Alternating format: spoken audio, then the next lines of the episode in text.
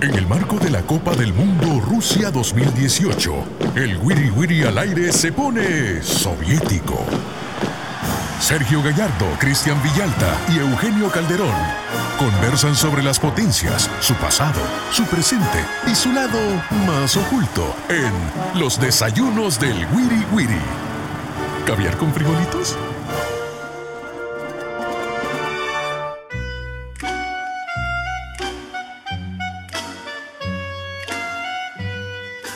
Sean nuevamente bienvenidos a este podcast, el podcast Desayunos del Wiri Wiri, a donde conversamos sobre los aspectos históricos, culturales y hasta musicales de los principales clasificados a la Copa del Mundo Rusia 2018. Y como siempre, con una alineación espectacular, tengo el honor de compartir con los señores Sergio Gallardo y Eugenio Calderón. Y ahora hablaremos de Brasil nada menos. Hemos dejado para casi, casi, casi que el final de estas emisiones a uno de los países más importantes en la historia de las Copas del Mundo. Señor Gallardo, bienvenido. Hola, hola, hola, ¿qué tal aquí? Perdóname, me agarraste algo, algo eh, desprevenido porque me estaba... Siempre. Me estaba, sí, sí, cabal, pero me estaba arreglando mi babero Ajá. porque hoy no quiero que mi camisa desayune. Me quiero comerlo todo, todo, todo. Así como el Cookie Monster. Oh, galleta, galleta, quiero mucha galleta. Mucho para hablar de Brasil. Sí, cabal, bastante vamos a tener de qué hablar. Porque hoy sería Sergiao. Sí, y se va a dar gusto Eugenio porque creo que él es muy admirador de un juego bonito. Por supuesto, él es uno de los embajadores del juego bonito. Señor Eugene. Eugenio Calderón, ¿cómo estás? Bien. Eh, bienvenidos todos, desayunos cada vez más cerca de ese gran mundial, esperamos que así sea. Y nos frotamos las manos, ¿no? Se nos hace agua la boca con este desayuno y también lo que tendremos en, en unas semanas. Eh, embajadores del fútbol, todos los que amamos el balón, tenemos que amar a Brasil. Porque Brasil es el fútbol y el fútbol es Brasil.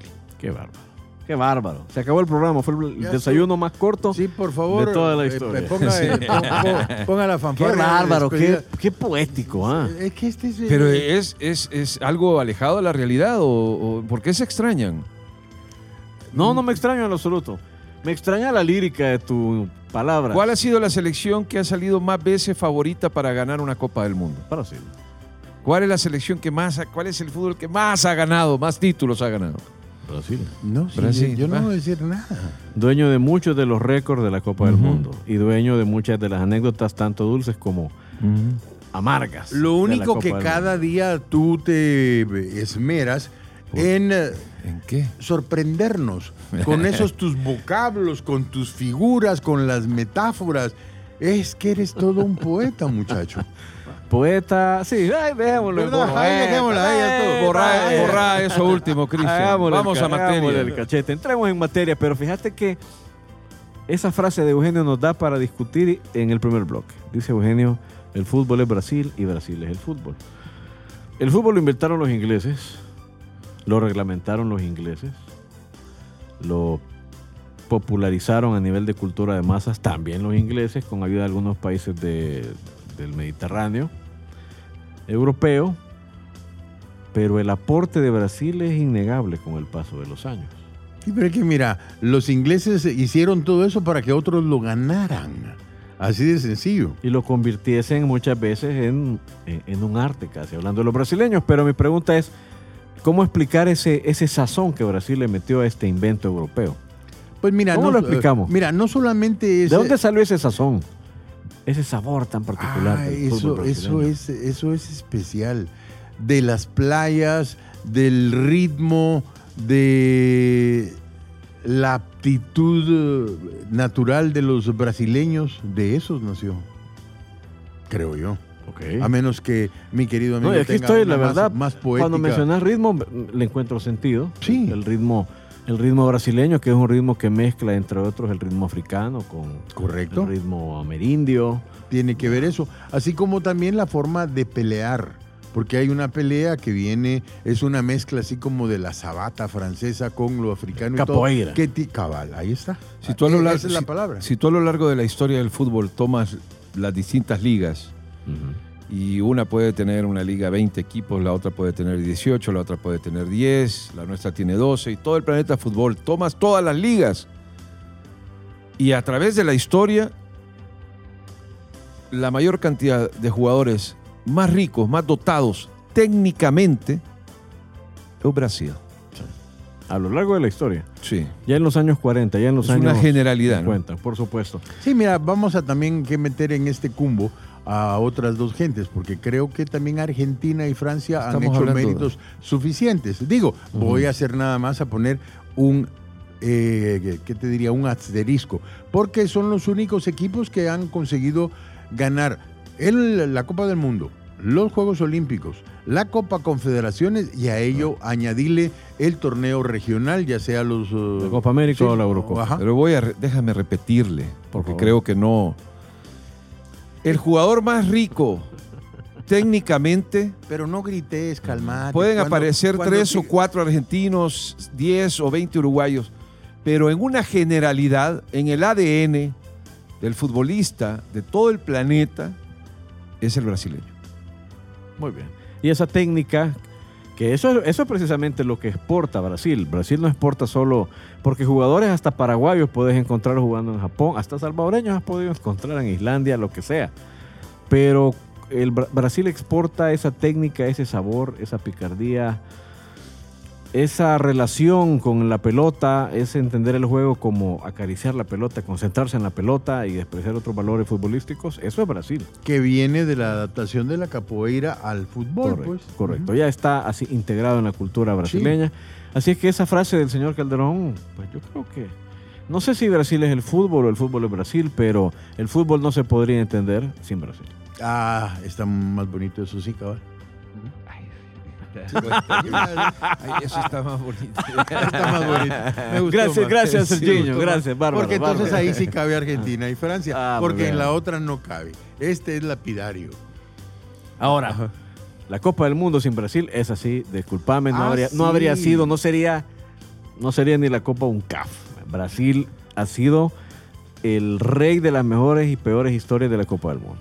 Maracanazo, Pelé, campeón invicto, bicampeón invicto en realidad. Sí, los, gol- los golpes más duros a Brasil, lamentablemente se los han pegado en casa. ¿eh? El famoso maracanazo, que marcó esa época del sí. 50.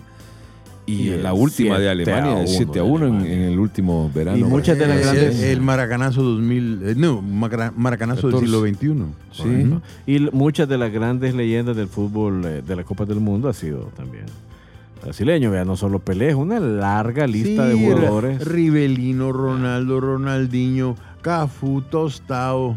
Ah, etcétera, incluyendo los del Maracanazo, que bueno, forma parte de la primera historia del fútbol brasileño. Hablando de estadísticas y hablando de esos primeros años oscuros del fútbol brasileño, que comienzan en el 30 y terminan en el 54, fue una época dura para Brasil, una época en la que comenzaba jugando de blanco. De hecho, no estrenó su uniforme verde, amarillo, sino hasta después del maracanazo, cuando una, una sociedad, una cultura muy supersticiosa, por cierto, muy espiritual, que cree en la brujería, que cree en la magia. Sí, por, por las raíces que Por ellos las raíces tienen. africanas. Entonces creen mucho en las cábalas y después del 50 decidieron quemar los uniformes blancos. Sí, hacer una quema que, hablando de brujerías, esa es la forma de sanidad.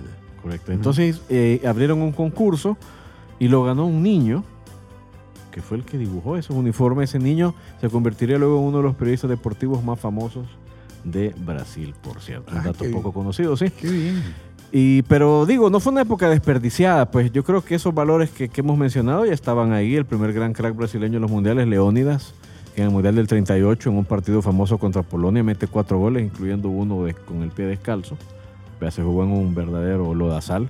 Pero ese Brasil, a ese Brasil todavía le faltaba Madurar. orden. Yo creo que era más desparpajo y técnica que, que orden, que ha sido siempre Sí. como la pelea del Mostraba ya su alegría y todo, pero le faltaba. Y muchas veces le ha faltado eso a Brasil. Sí, ¿quién, Sistema, los- ¿no? quién- quién canalice toda esa energía? Y lo que pasa es que cada vez va siendo más difícil porque enfrenta a rivales de mayor nivel.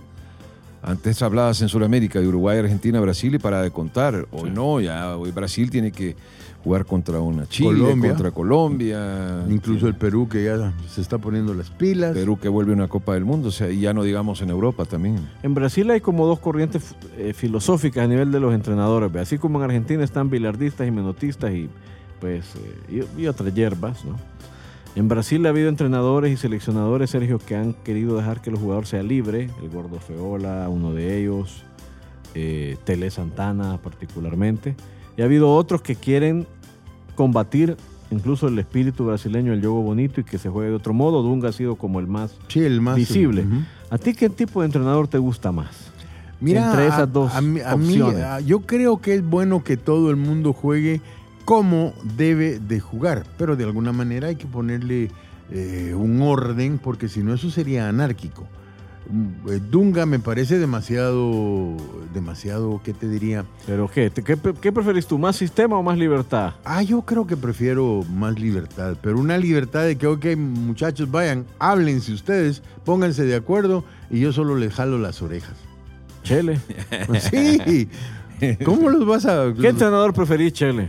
Para un fútbol que tiene esa riqueza técnica, le luce tener a un Dunga, le luce tener a un Lazzaroni, que ese era otro que jugaba tan feo Brasil con ese entrenador, ¿te acuerdas? 1990. Sí, Lo que pasa es que de repente te encuentras con sistemas que se vuelven moda en el mundo del fútbol y tienes que acoplarte un poco a ellos y, tra- y tratar de, de saber que, que te van a contrarrestar de, de- de una manera. O sea, qué más alegría aquella selección de España 82 con Sócrates, con Zico, con, Belleza con.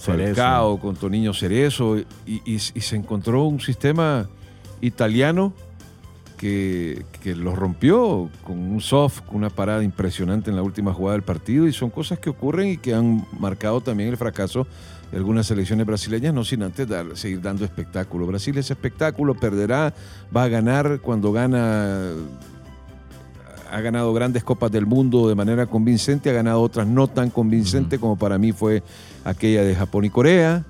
Tenía a, a la bestia, al fenómeno ahí arriba, le marcó en los momentos claves, pero no fue un Brasil como el que vimos en el 82. Y en el 82 se, se quedó Sí, sin la. Copa del Mundo y, y- y en otro mundial donde fue menos la ganó. O sea, eh, el, el mundial de Italia, de Italia 90 fueron sistemas muy, muy defensivos, un mundial terriblemente antes de proponer voy a, a evitar y, y- y también le, le- le pasó factura, se encontró con, con Argentina y en una gran jugada, en una genialidad de Maradona con Canilla y ¡pum! se acabó. Correcto. Pues nada, Brasil, le hablamos del 38, luego en el 50 fue el famoso maracanazo ampliamente documentado. Por Eh, todos lados. una cosa espectacular, ¿verdad? En YouTube hay muchos videos eh, de, ese, de ese partido, yo se los recomiendo. Si a ustedes les gusta el drama, de verdad, hay multitudes llorando en esos eh, es la primera gran, archivos. gran muestra de que nunca te puedes dar No, por ganador, que puedes ser favorito, que se imponga una lógica futbolística si eres muy superior a tu rival, pero esa es una muestra y menos en, en- en grandes eventos que te vas a poner la camisa de campeón y vas a jugar con Ahora, ella yo te los quiero decir 90 una minutos. cosa, eso solo a Brasil le podía pasar. De la época es- también, ¿verdad? Sí, pero a lo que me refiero es que es una cultura a la que no le da miedo tampoco la tristeza ni la melancolía. Y qué mayor tristeza que esa, debajo del uniforme tener las camisetas de, De campeón, campeón, del mundo. sí. Jules Rimet con el discurso en portugués en un papelito en su, cha- en su saco. Cuando ganó Uruguay, a Rimet lo metieron a la cancha, no dijo nada, porque no llevaba preparado nada en español y solo le dio la copa a Obdulio Varela y vámonos. Y aquello era un mar de llanto. Pero bueno, los brasileños siguen llorando y cantándole a esa derrota. Un uruguayo pidiéndole la camisa a un brasileño cuando el árbitro marca la final y la Celeste es campeona de esa Copa del Mundo. Y la primera era la verde amarela y abajo traía la de Brasil campeón. Terrible, La cambió. ¿Cuál valía más? La de Brasil campeón. por supuesto. Claro. La de Brasil campeón. Esa valía. Imagínate. ¿Cuántas Qué habrá terrible. todavía? ¿Quién Sí, sabe, no? quién Pero sabe. es toda una curiosidad. En fin. Eh, y luego de eso Brasil llega al Mundial del 54 ya iniciando una renovación de los jugadores del 50 quedaron muy poquitos y se comenzaron a incorporar los que luego serían lugartenientes de Pelé, entre ellos eh, Los- Yalma Santos. los gestores de la primera gran época del fútbol Correcto. brasileño. Pero se enfrentaron a una poderosa Hungría que los eliminó en esa Copa del Mundo. Luego Hungría, recuerden, perdería un invicto de tres años en la final contra Alemania. Pero yo creo que toda esta etapa del fútbol brasileño se encierra en, una- en un... Gilmar de Sordi, No. Bellini, Nilton Santos, Yalma Cito, Santos, Garrincha, Ahí está en el Didi, 58, por supuesto. Pelé, Didi. Zagalo. Ajá. Esos ya serían los grandes del 58. Pero antes de eso, cuando todavía Brasil tenía todas esas derrotas terribles y cuando estaban pues los uruguayos recibiendo la Copa del Mundo, eh, estaba un, un- un hombre mayor llorando amargamente y un niño a la par suya, su hijo. Y el niño lo único que pudo decirle para consolarle fue, no llores que yo voy a ganar la Copa del Mundo para ti. El niño se llamaba Edson Arantes do Nascimento. Y ocho años después le cumpliría a su padre esa Fíjate, sos, sos, sos una cajita de sorpresas. Ya te echaste el del niño que fue periodista y ahora del niño que fue el máximo héroe. montón de Pues, niños ahí en la historia, ¿no? Y el niño Hugo O nos está diciendo, hey, eh, ya muy tristes se pusieron y nos está pidiendo la primera de las Musicón brasileño. recomendaciones de... Y, y va a ¿Qué ser una, así- hoy, una media triste, no así Para nostálgica. Tenía que ser. Pero no es del 50, no. No, no, tiene no, nada no. que ver con no el maracanazo. tiene nada que ver con el maracanazo. ¿Y entonces? Ah, ya vas a ver. Vamos a Soundtrack Mundialista. Soundtrack Mundialista con Sergio Gallardo.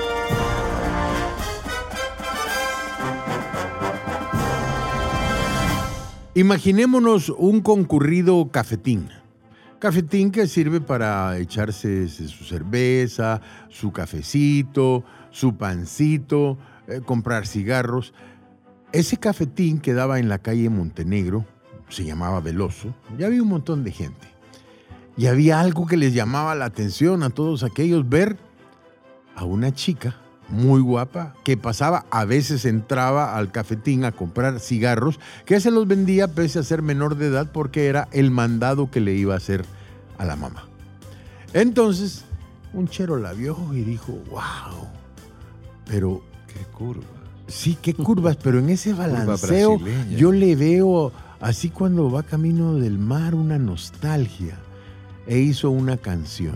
Y a la canción la tituló La menina que pasa, la muchacha que pasa. El tal cafetín que estaba en la calle Montenegro, que quedaba en el barrio de, ya saben ustedes, ¿verdad? ¿De dónde tendría que ser? en el barrio de Ipanema. Sí. Entonces después eh, le, se juntó con eh, Vinicio de Moraes y le puso letra. Y luego pues eh, dio la, no, la casualidad, las casualidades no existen, fue una causalidad. Stan Getz, eh, Joao Gilberto, Astro Gilberto, la grabaron dos años después de que había salido el original. Y esa canción se convirtió en los Estados Unidos ganadora del Grammy como la canción del año. Y para colmo de males, la tomó Frank Sinatra, la padrinó y eso fue un himno internacional. La canción dedicada a la menina que pasa, la chica de Ipanema.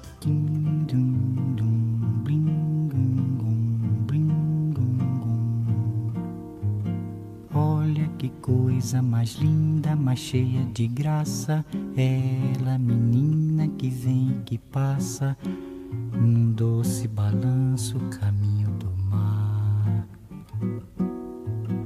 Moça do corpo dourado do sol de Ipanema, o seu balançado é mais que um poema.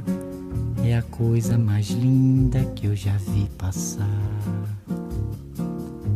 Ah, porque estou tão sozinho. Ah, porque tudo é tão triste. Ah, beleza que existe. A beleza que não é só minha, que também passa sozinha.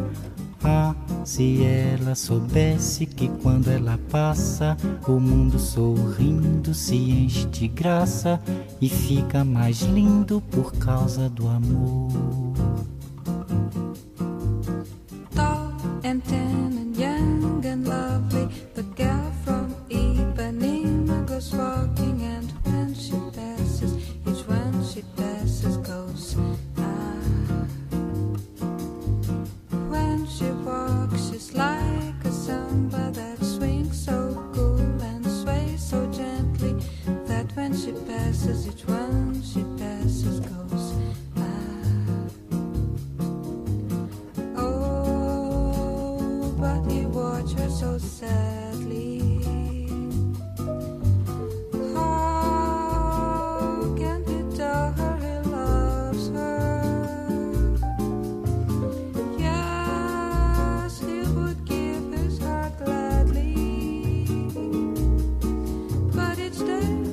box of the sea.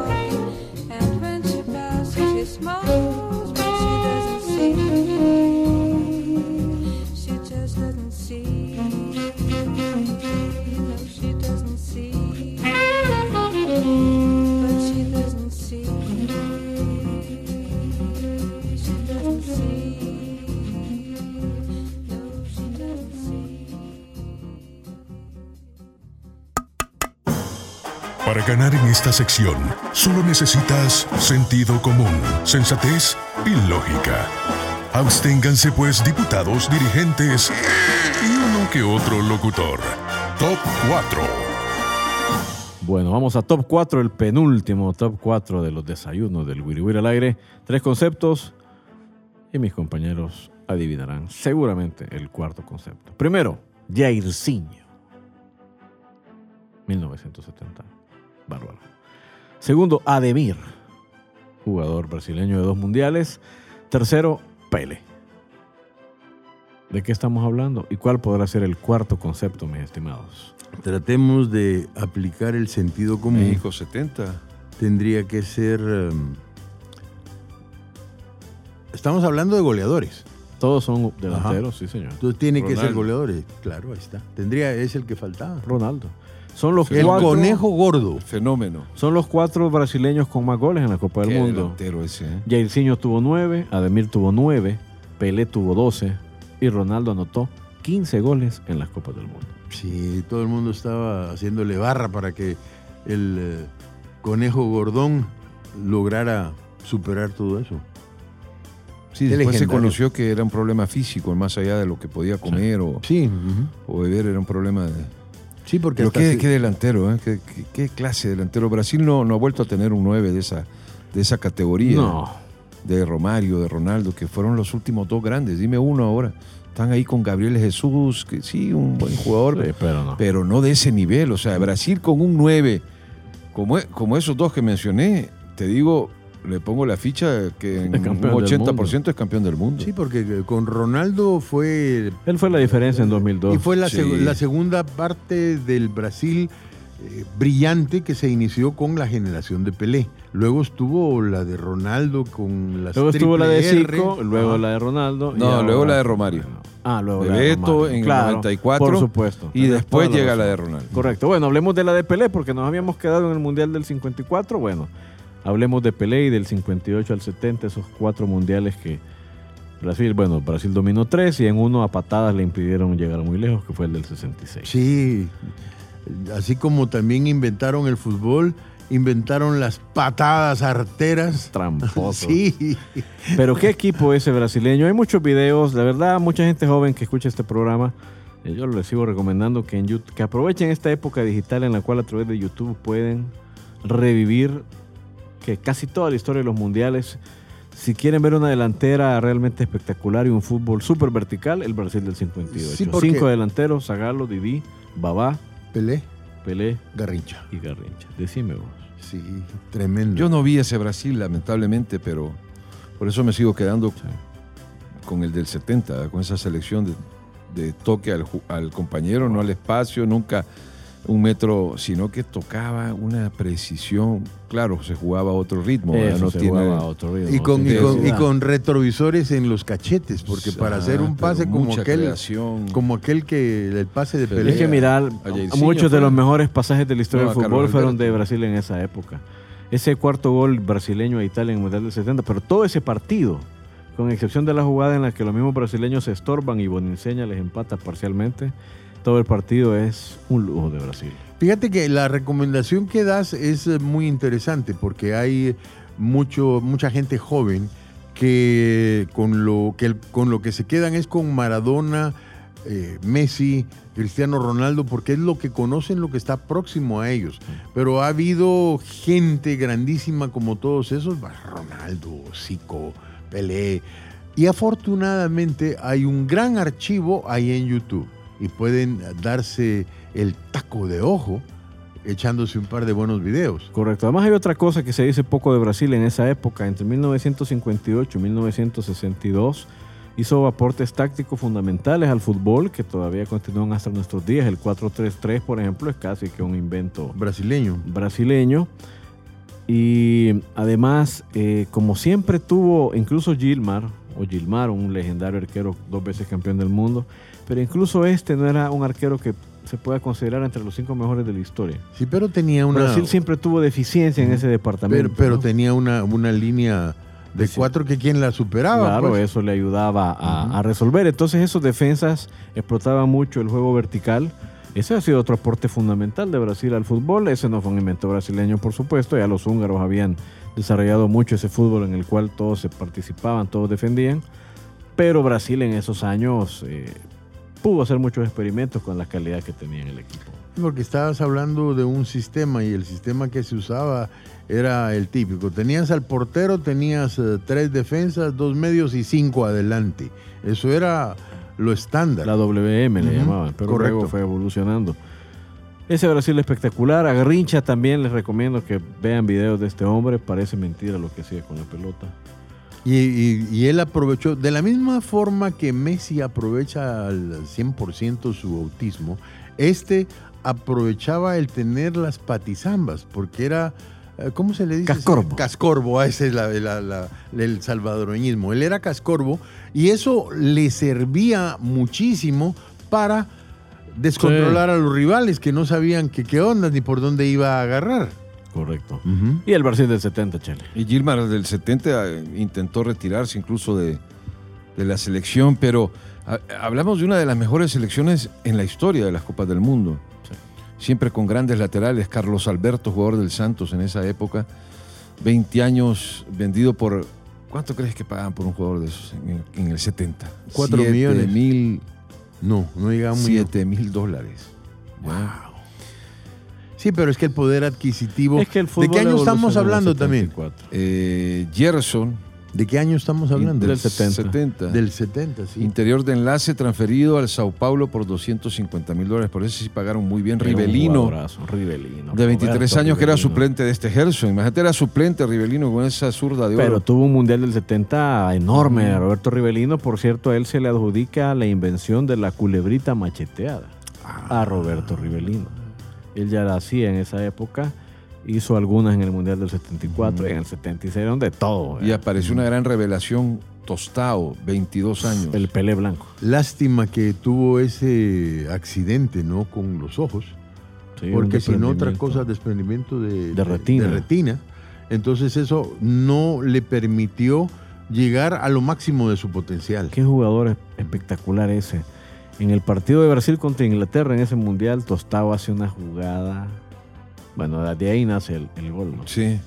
Vea. Y en esa. y, y y- y también sí. en ese mundial tuvimos aquella jugada de, de Pelé sobre el guardameta uruguayo que deja correr la pelota y sale por el y, después a puerta vacía la pelota abre pegadita. Sí, derecho. lástima que no. Pudo haber sido uno, un- el mejor no eh, gol de la historia. Eso te iba a decir, Sí. el mejor no gol de la historia. Y oíme, no, era, no se había y no visto era, no era cualquier arquerucho, era Ladislao Mazurkiewicz. Mazurkiewicz, Nada ajá. menos.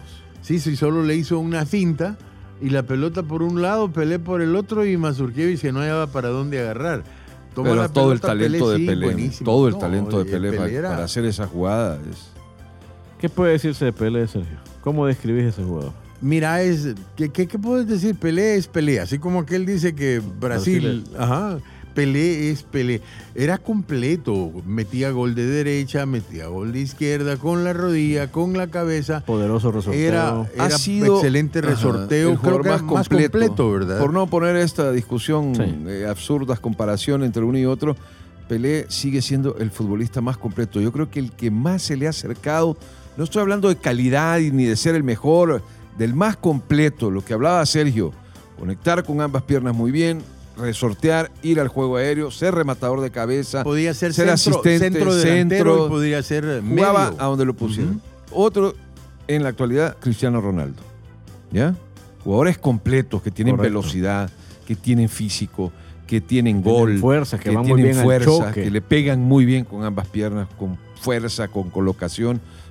Y, tiene- y hay otro, hay otro símil, fíjate, porque se habla mucho ahorita de Cristiano Ronaldo y de cómo se entrena y cómo se es un tipo tan disciplinado. Bueno, Pelé era definitivamente un hombre dedicado a su profesión Sí, y las lesiones lo respetaron mucho, excepto en el Mundial. Pero- nunca, 86. nunca le conocimos así escándalos. Nada. Y después llegó al fútbol de Estados Unidos, eh, aseguró su futuro, ganó muchísimo dinero ya en la Sí, él- modernidad.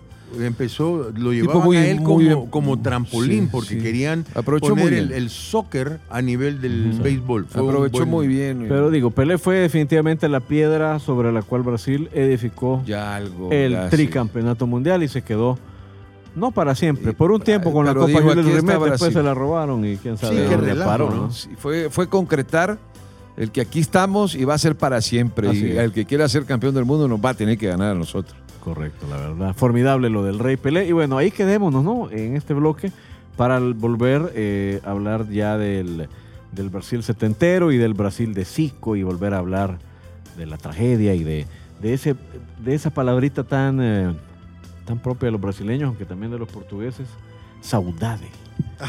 que es ese estado mental, dicen, en el que, Sí que- no estás triste, pero disfrutas la nostalgia. La nostalgia, la Eso tristeza. es tan brasileño Sí. la verdad. Así es que vámonos a otra vez Soundtrack Mundialista. Soundtrack Mundialista con Sergio Gallardo.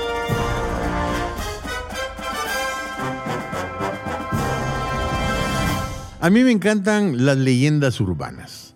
Y hay una leyenda urbana que cuenta que un talentoso músico brasileño dijo, bueno, voy a aprovechar un poco que, que- que soy buen músico, otro poco que la bossa se está poniendo de moda. Y aquí en el Brasil, eh, pese a que andaban con, forjando lo que se llamó el milagro brasileño, debido a que la dictadura militar de la cual vamos a hablar después necesitaba un arma propagandística contra todas las eh, aberraciones que hicieron, entonces no había tanto dinero, pese a, ese milagro eh, brasileño, no había tanto dinero para que un músico pudiese triunfar, entonces dijo, me voy a los Estados Unidos. No tenía mucho dinero y dijo, ¿Cómo me voy? Me voy a jalón musical. En lugar de andar sacando el dedo, ¿Se fue en guitarra o qué? se fue en piano. Sí. ¿Cómo? Sí. Entonces agarró un su trío que tenía una gente y se fue de país en país, en país, en país. Y ven- vino por El Salvador. ¿Cómo? Vino a El Salvador. Tuvo la suerte que el hotel, que en esa puedo época se llamaba El Salvador Intercontinental, en donde se llevó a cabo el, eh, Miss Universo en el 76, creo que fue. Siete. Siete, ok.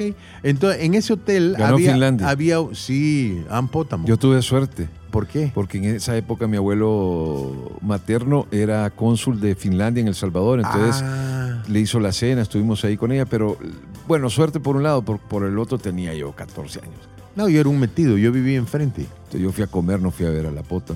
Yo sí la fui a ver y la fui a entrevistar también. Y ahí te voy a contar otro día otra historia, pero Bueno. ahorita vamos a, a Bueno, hablar de bien. la leyenda de la Después leyenda de. Pepe En Pótamo. ese, en ese de Pepe Pótamo. El, El marido primo, de- el primo, no sé Sí. qué era. ¿Y en brasileño cómo sería? Lo dejó por gordo.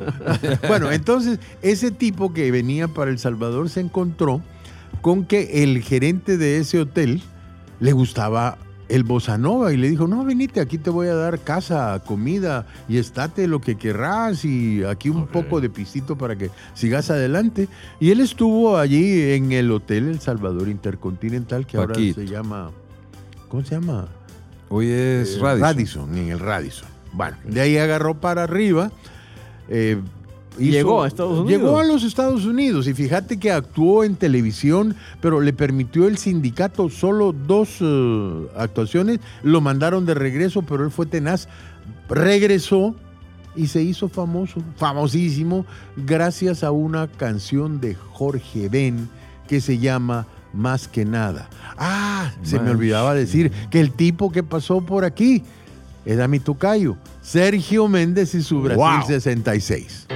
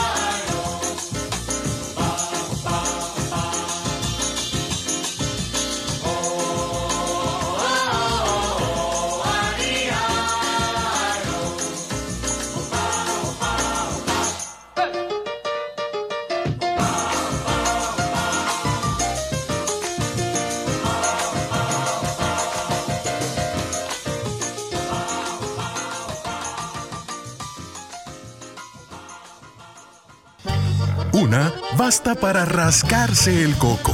Una sobredosis te hará hablar de fútbol toda la noche. Son píldoras soviéticas. La píldora soviética. Solo 12 países le han ganado al menos una vez a Brasil en el marco de un campeonato del mundo.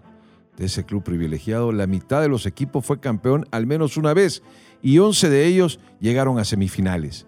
La única selección que venció a los verde amarelo sin siquiera haberles colado entre los ocho mejores del mundo fue Noruega. Los vikingos sorprendieron al planeta fútbol superando 2 a 1 a los dirigidos por Mario Zagallo en la primera ronda del Mundial de Francia 1998. El equipo que más veces superó a Brasil fue Holanda en tres ocasiones, que naranja mecánica en 1974 y en el 2014. Y también fue el que más goles le anotó, 10, la mitad de ellos al guardameta Julio César y 3 al gran Claudio Tafarel. Muy bien. Píldora soviética. Píldora Sí, soviética. es que Holanda ha sido la kriptonita de Brasil. La que más veces le ha ganado.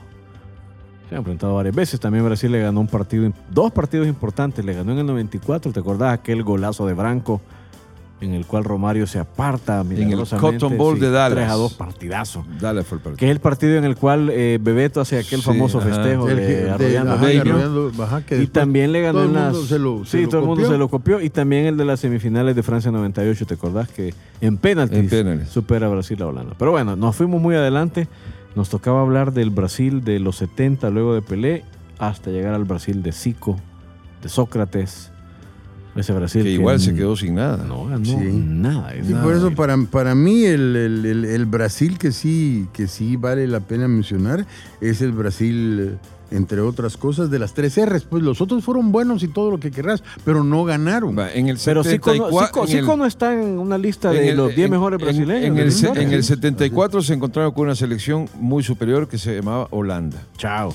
En el 78 se encontraron con el amaño terrible entre peruanos y argentinos. Chao, Brasil, Brasil. se va de ese mundial invicto Se y sin embargo invicto. se va en el tercer Claro. lugar. Y después, eso fue tristísimo. en el 82 se encontraron con el bambino Paolo Rossi, que venía de amaños. Y adiós. Sí, pero ese Brasil del 82 tenía una serie de deficiencias. Tenía grandes jugadores. No tenía un, un 9. pero un por, no, y tenía un portero de la patada. Pero Estamos hablando de Era lo que, lo que- Valdir Pérez. Sí, de los nueve, peores terrible. porteros que Y aquí volvemos a hacer énfasis en lo que Cristian mencionaba, que Brasil no se ha caracterizado por tener una gran figura como portero. No. Ha sido siempre Laterales, la- la- creativo, 10. lo, lo difícil. En ese mundial le La pasó pata de la factura. que cojeaba. Le pasó factura. Pero también el 9 muy arriba no, no encontró goles Brasil nunca.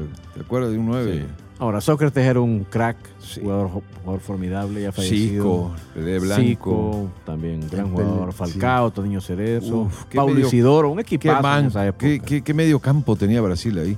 Y pierden Sarriá 3-2 Correcto. con una soberbia actuación de Paolo Rossi y de Dino Y Sof. chao. ¿Y el mundial siguiente? El mundial siguiente fue 86. 1986. México. Otra el vez. mundo unido por un balón. El mundo Sí. unido. por- pues, Brasil. Buena canción. Ajá. Ese fue muy, esa fue otra muy dolorosa anécdota brasileña y ahí esa generación de Zico se confirmó como perdedora, eliminada en eh, cuartos de final por Francia en penaltis. Tristísimo eso. Zico falló un penalti durante el partido. Pero ya Brasil ya se había salvado con España, que no le, Sí. no le otorgaron un gol válido. Tenía a Francia, que era mejor selección que ella. Pero aún así. Tenía Alemania muy fuerte también. Parejo. Joel Bats termina costándole a Brasil el pase a semifinales en esa Sí, ocasión. sí, ahí gané, gané, gané un montón porque todo el mundo era ah, Brasil, Brasil, Brasil y a mí se me salió lo galo a saber de lo Asterix tal Se- vez. Se te salió lo Platini. mm, No sé Sí, si lo Asterix o lo... Mucho gané Platini. Mucha Platini. gané mucha Platini. Está bien. Y el mundial siguiente tampoco está entre los mejores recuerdos brasileños, porque es que después de esos dos fracasos ochenteros, vino en Brasil una cacería de brujas. A todos los defensores del fútbol espectáculo Del juego bonito. fuera. Y se, entonces se fueron al otro extremo. Fútbol tacaño y conservador. Sebastián Lazaroni, el técnico, un, Un odioso. un tipo odioso. Sí. ¿verdad? Y Armó un equipo muy vertical, pero con poca posesión de pelota. Y Argentina lo elimina con aquel golazo de Claudio Canilla. Queda una, una maravilla de jugada de, De Maradona. de Maradona que hace que choquen los centrales rivales. Qué pelota le pone. Careca, ¿te acordás? Gran delantero. Estaba Careca, sí. Esa, esa, esa, sin duda alguna, jugada, Maradona se la inventó después de haber visto alguna película de los tres chiflados, ¿no? Porque así como en los tres chiflados habían esos... Sí, los deja ahí amarrados en una jugada Y bueno, ese fue un amargo tránsito para Brasil hasta que llegue el Mundial de 1994 y ya comienzan a aparecer las grandes R. La primera, Romario. Romario. Qué nueve, qué nueve, exquisito. Yo tuve la oportunidad de, de verlo jugar con el Barcelona en aquel 5 a 0 que le meten a Real Madrid en un invierno muy cerca de la Navidad. Hace tres goles. Explosivo. Qué, Qué regate en corto. Qué en corto era. Se paraba enfrente y ¡pum! salía por otro lado. Era, un tanquecito, ¿no? Era, un acorazado. Y, de- y definía de punta, Pero muy ágil. definía de taco, o sea, de todo. ¿eh? Qué, qué gran Gran jugador. Ah, jugó contra El Salvador, jugó contra El Salvador en una Copa de Oro, la de 1998. Ujú. Sí, yo esa tuve oportunidad de verla Que también. llevaron a Firpo disfrazado de selección, ¿no? Eh, Sí. sí, sí, la verdad. Algo muy característico de nuestro fútbol, propio. Por favor. en- en realidad era la base. Sí.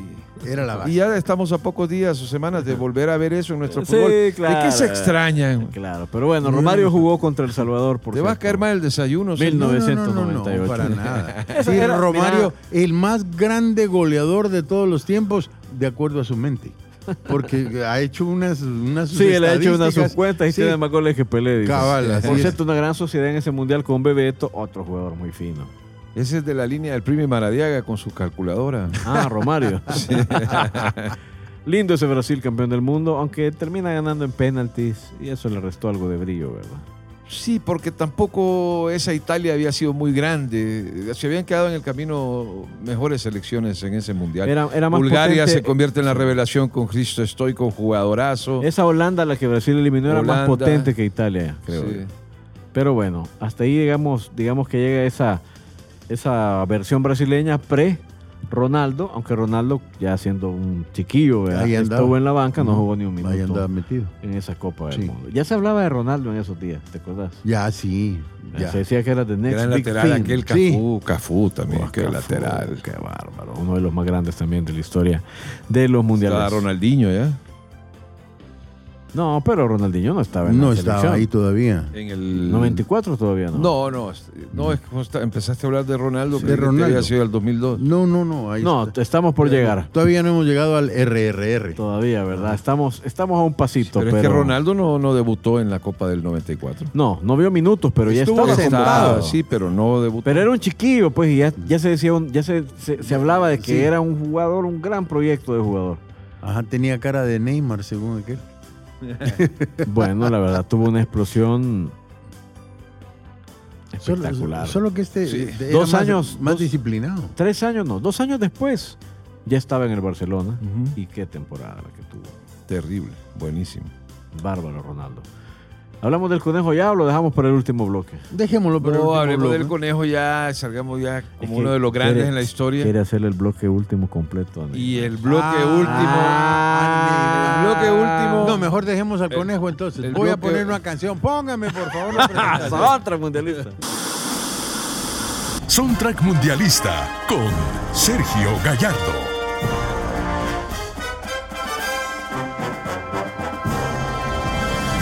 Allá por los 60 hubo una revolución, un golpe de Estado allá en el Brasil.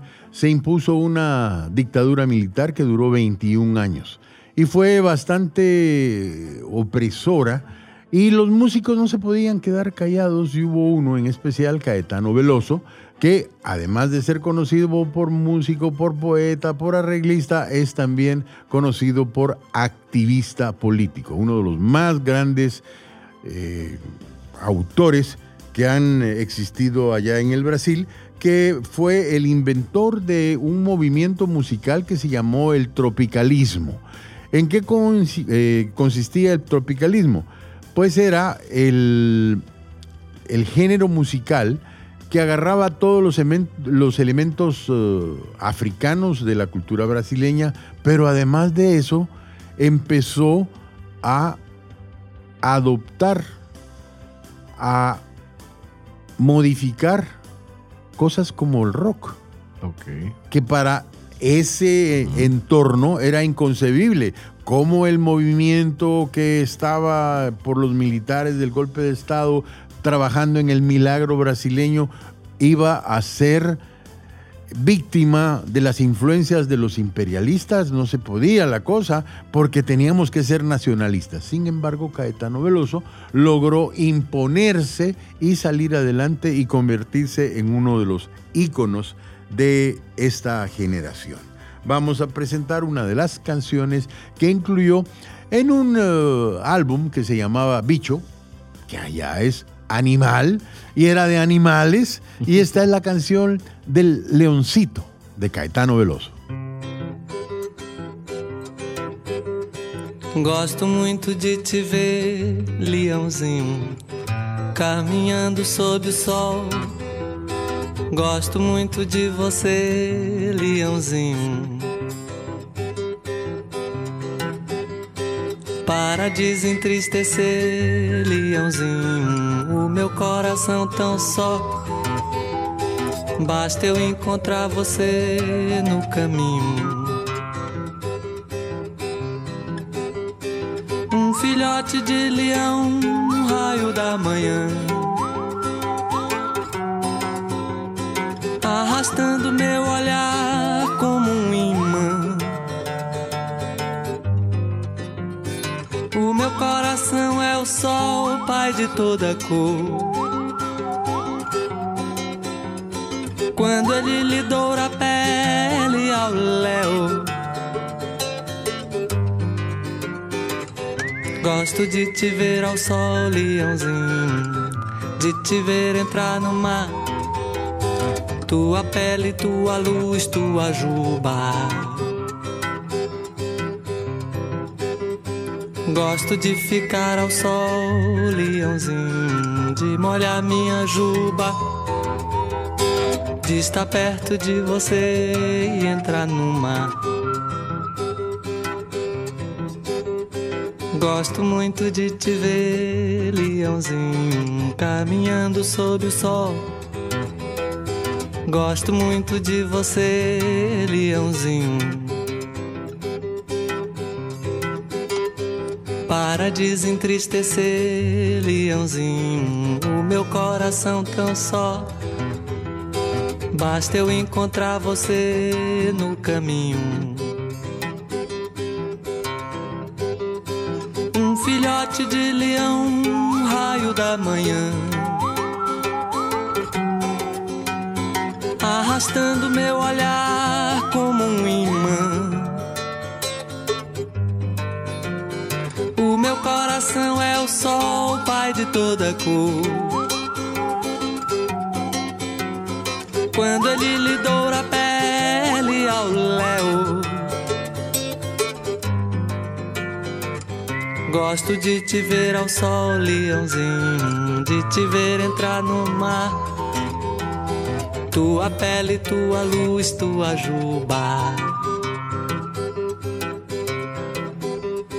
Gosto de ficar ao sol, leãozinho, de molhar minha juba. De estar perto de você e entrar no mar. Vodka, KGB, Perestroika. Si tu conocimiento del ruso solo da para tres palabritas, aquí lo aprendes en dos patadas. Ruso en dos patadas. Ya casi, casi les entregamos el diploma de estudiantes de ruso y Ruso parlantes aquí a los colegas. Estamos ya en los parciales. Va a ser juego con mi gorra rusa. Nos tiraremos la paz para saber si pasamos o no pasamos. Tenemos dos palabras, nuevamente, dos vocablos rusos que aquí vamos a traducir, pero a la primera. Vamos, Hugo. Sudia. Este es... ¿Sonido? No, no, no. Vamos de nuevo. Sudia. Este es eh, uno de los que nunca falta en un estadio. Eso me suena a Silva. Silvia, Silva. Vamos, vamos. Bueno, y en el estadio el que Silva tiene que ser o un fanático grosero o el árbitro, porque también por eso le dicen silbador. ¿Repitamos? Suya. Árbitro en ruso. Ah, yo lo vi como Silvia. Así le van a gritar los rusos a Joel Aguilar, chicas. Ah, sí, qué bien, ¿no? Una vez más. Suya. Eso le van a gritar. Bueno, los rusos, vea, los argentinos o los ticos le van a gritar otra cosa a nuestro representante. Por cierto, no nos, en una entrevista no nos quiso hablar sobre lo que gana un árbitro mundialista, pero hace unas horas surgió ya con Te conocimiento respondió 70 mil dólares y 3 mil por partido extra. 70 mil solo por ir. Yeah, man. Y entonces si te dan un partido más... eh, Otros 3 mil. Si te dan otro y va bien, otros 3 mil. Y al final, bonificación.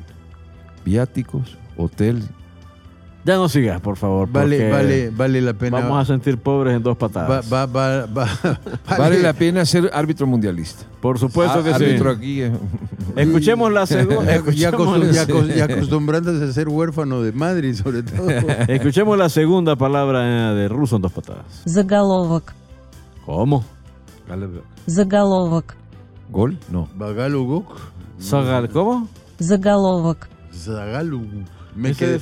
Eso, eso suena como que se me quedó trabado eh, la boca en el gaznate.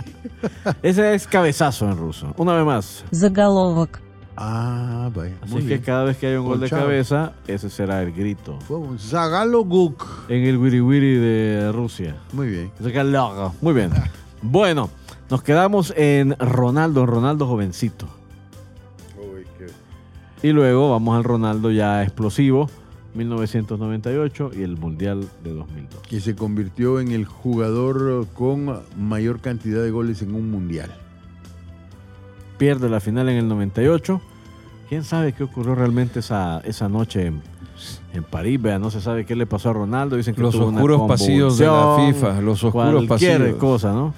Oscuros pasillos de la FIFA se llama, Cristian. Pero el No Mundial- ha visto todo lo que ha reventado. Luego le, se- le- pusieron algo en una pócima. Y entre ambos mundiales se lesionó gravemente y se pensó Sí. que no volvería al fútbol. Sí, Pero demostró Ahora, tener una gran resiliencia. Yo me acuerdo en esa época que alguien me decía, oye, fui a, a- lo había visto en un partido amistoso en Estados Unidos y me dijo, ¿sabes? Lo que me impresionó de, de Ronaldo es la estampa.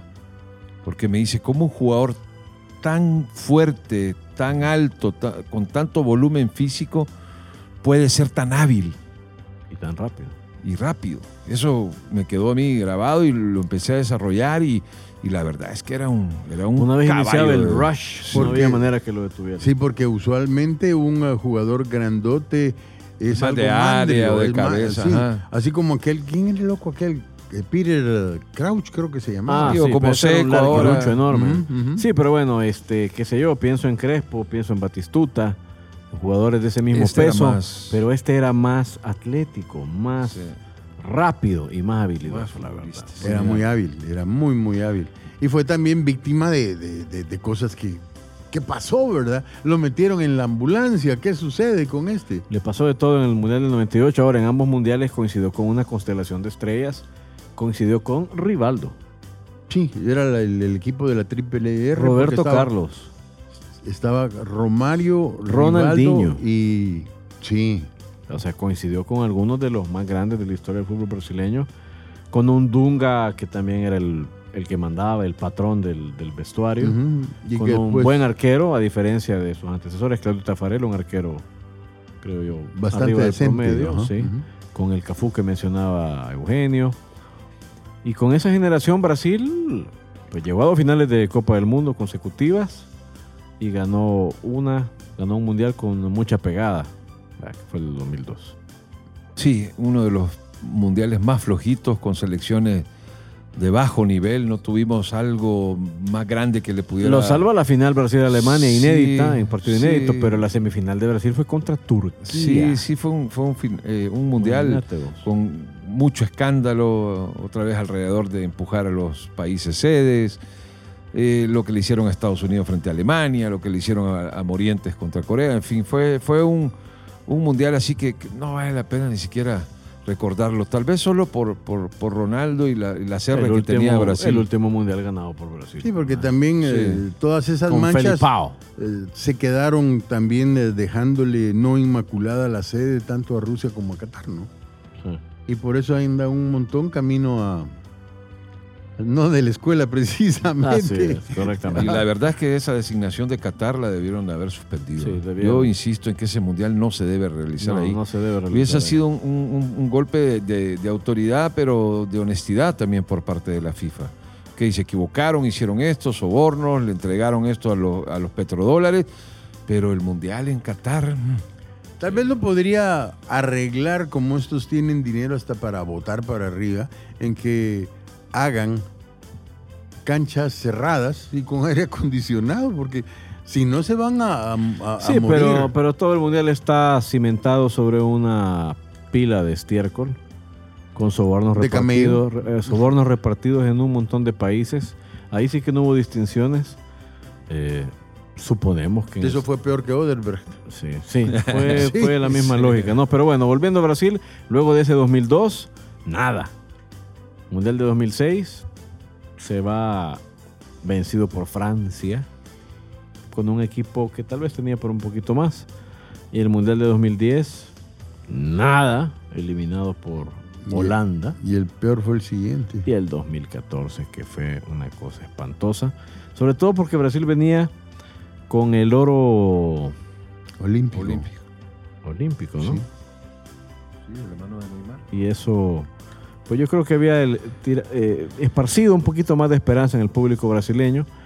Y aparentemente Brasil iba muy bien en el Mundial, pero luego Neymar se lesiona en una jugada desafortunada Y contra también a- Colombia. Y la defensa que fue un desastre, Y ¿no? Ya Thiago. Silva y, Y, y el otro Colocho.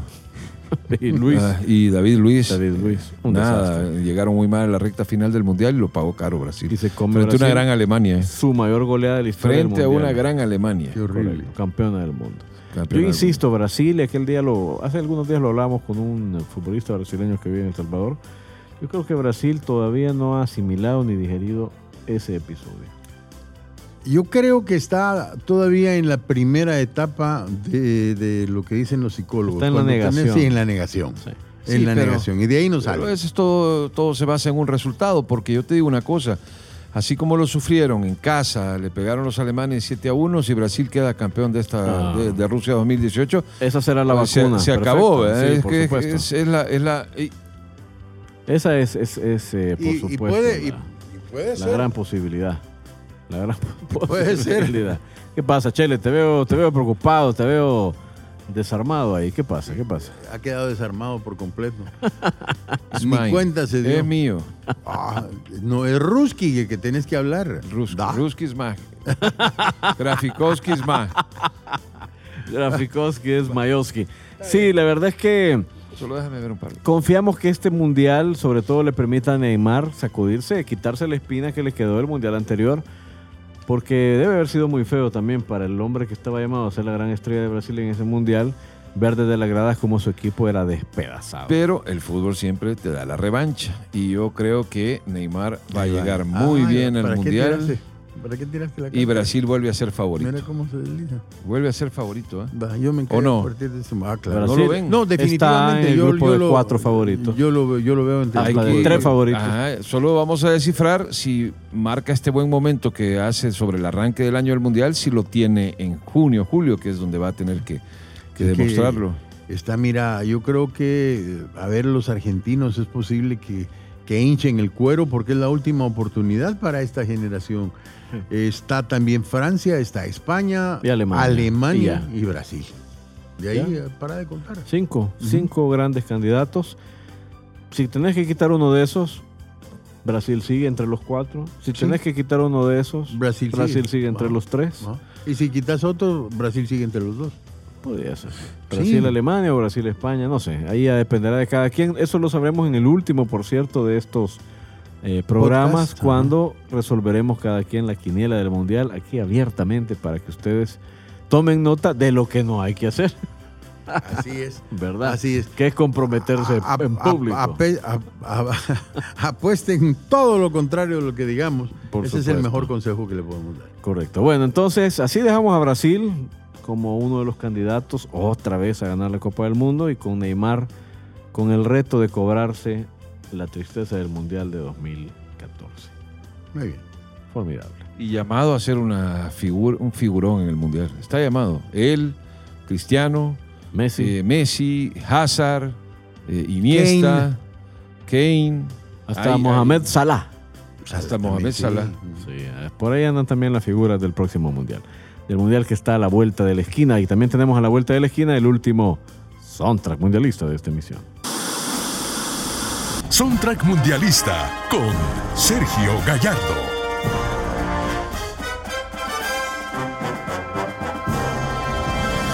El mes de marzo es cuando más llueve en Río de Janeiro. Ahora, generalmente una canción se hace sobre una historia. Chico conoce chica, etcétera, etcétera, entre otras, ¿no? Pero la siguiente canción no está hecha en ninguna historia. Hablé de la lluvia, ¿ok? Cierren los ojos e imagínense en San Salvador una de aquellas tormentas con sapos y culebras. Todo. Cerras los ojos y ¿qué ves? Ves el agua que, que viene bajando, los tragantes tapados, La Málaga, el agua sigue destrozando todo. cabal. Eh, No sería una canción muy bonita, Sergio. ya No, pero fíjate no, me, que- me lo dejo de imaginar. Pero fíjate que esa es la canción que vamos a poner a continuación, que en portugués se llama Las aguas de marzo y la traducción ya bien sería La lluvia de marzo y es un mosaico, un mosaico que te habla de un pedazo de madera que se está deslizando, de un montón de cosas que traen precisamente las aguas de marzo. Y es la canción que de acuerdo a una encuesta que hizo Rolling Stone brasileña, la número dos en la historia de la música brasileña. Y de acuerdo a la mayor parte de los portales brasileños, esta es la mejor canción brasileña de todos los tiempos. Agua de Marzo la presentamos con Antonio Carlos Jobim y Elis Regina. Es un collage.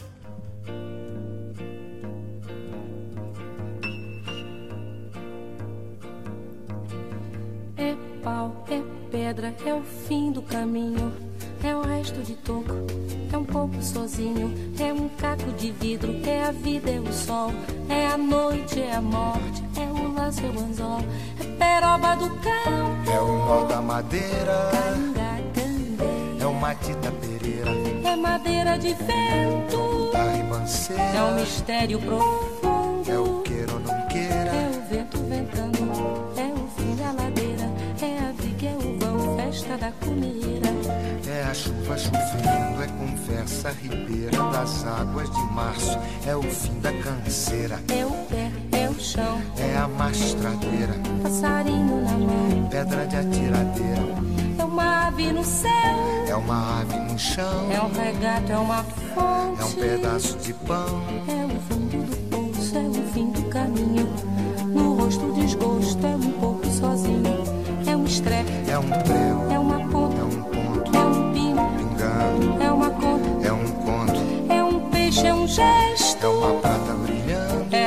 da manhã, é o tijolo chegando, é a lenha, é o dia, é o fim da picada, é a garrafa de cana, estilhaço na estrada. É o projeto da casa, é o corpo na cama, é o carro enguiçado, é a lama, é a lama, É um passo, é uma ponte, é um sapo, é uma rã é um resto de mato na luz.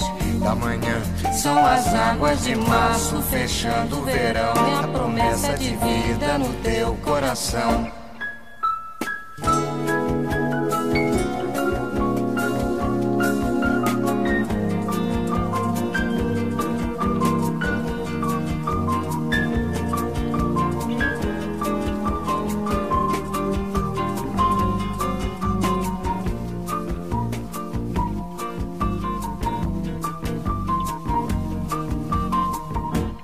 Cobra, é um pau, É João, é José. É um espinho, na mão, é um corte, no pé. São as águas de março fechando o verão. É a promessa de vida no teu coração. é pau, É pedra é o fim, do caminho. é um resto, de toco, é um pouco, sozinho. É um passo, é uma ponte. é um sapo, é uma rã, É um belo horizonte. é uma febre terçã, São as águas de março fechando o verão. É a promessa de vida no teu coração. Pau, pedra,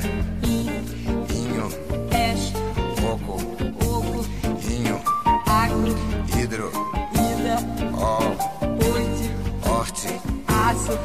São as águas de março fechando o verão. É a promessa de vida no teu coração. Badaba, bade baziza, zazaziza, azanamenya, anandede, banandede, banandede,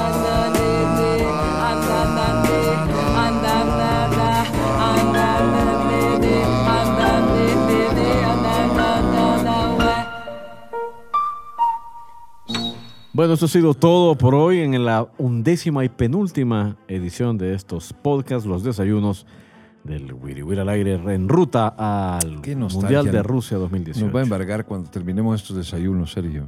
Sí, ah, no, pero es que mira. Pero ya viene el mundial. Ya ¿no? viene el mundial. Ahí nos vamos a desquitar. Sí, nos vamos a desquitar la nostalgia, la saudade que nos va a quedar va a ser cuando se termine. Yo voy a formar parte de otro ciclo que se llama Merienda de Negros, pero no los puedo invitar a ninguno de ustedes dos, pero le- lo podrán escuchar posteriormente. Nuestra dieta no nos permite merienda. Te, te- te- te- te prometo echarme ah, tile. Bueno, mis estimados, ha sido un gusto y como entonces siempre. el último es pronóstico El próximo post. total. Así es. La quiniela Desde el partido completa. inaugural hasta la gran cita de Rusia 2018. Cada quien Ese es el último programa, ¿no? llave. Así es, mi amigo. ¿Qué- ¿Cómo podemos ser ta- tan atrevidos? eh? No puede ser. Bueno, Vamos a- ¿Vos vas a pronosticar? Sergio, yo lo estoy pensando. Yo no, yo sí, porque la ignorancia es atrevida. Vamos con todo. Les Digo, se va a poner de moda en estos días, por supuesto, eso de las quinielas entre los amigos. Así es que, si quieren tomar algunos datos, pues escuchen nuestro próximo podcast, el último de esta producción. Gracias a Sergio, gracias a Eugenio. Chao. Hugo Orellana en la producción. Les mandamos un gran abrazo. Potenston is like. O en español, qué perra es la vida. Pero con fútbol, las penas son menos. El próximo capítulo de este podcast llegará pronto. Mientras tanto, pórtense bien, camaradas.